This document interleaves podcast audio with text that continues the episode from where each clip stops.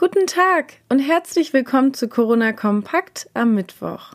Seit dem Wochenende müssen Schleswig-Holsteiner, die aus Schweden zurückgekehrt sind, für zwei Wochen in Quarantäne. Hintergrund ist, dass in dem skandinavischen Land der Grenzwert von 50 Corona-Infektionen pro 100.000 Einwohner überschritten wird. Unmittelbar nach der Ankunft müssen die Schwedenrückkehrer ihre Wohnung aufsuchen und das Gesundheitsamt informieren. Ausnahmen gibt es unter anderem für Berufskraftfahrer. Doch wie sieht die Umsetzung in der Praxis aus? Mein Kollege Marc R. Hoffmann stand gestern am Schwedenkai in Kiel und sprach mit einigen Stena-Line-Passagieren. Der Großteil war überrascht von der Quarantäneverordnung. An Bord seien sie darüber nicht informiert worden. Und auch bei der Ankunft gab es kaum Kontrollen.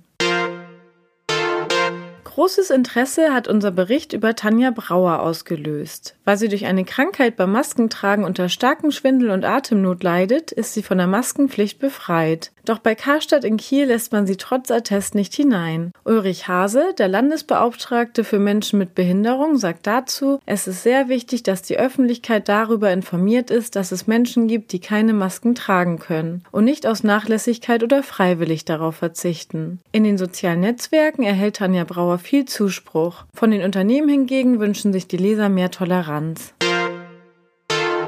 Bundesweit gingen am Wochenende Tausende auf die Straße, um gegen Rassismus und Polizeigewalt zu demonstrieren. Allein in Flensburg kamen etwa 1000 Menschen zu den Protesten. Große Versammlungen sollen während der Corona-Pandemie eigentlich vermieden werden. Daher appelliert Gesundheitsminister Heiner Garg, ich bitte beim notwendigen Kampf gegen Rassismus die Vorsicht nicht über Bord zu werfen. Zwar trugen die Demonstranten einen Mund-Nasenschutz, doch der gebotene Mindestabstand wurde missachtet. Die derzeit geringe Zahl an Neuinfektionen sei dem verantwortungsvollen Verhalten aller Bürger zu verdanken, so Gag weiter. Hoffen wir, dass es durch den Protest keine große Welle an Neuerkrankungen gibt. Weitere Nachrichten und Hintergründe zum Coronavirus in Schleswig-Holstein finden Sie jederzeit unter kn-online.de slash Coronavirus.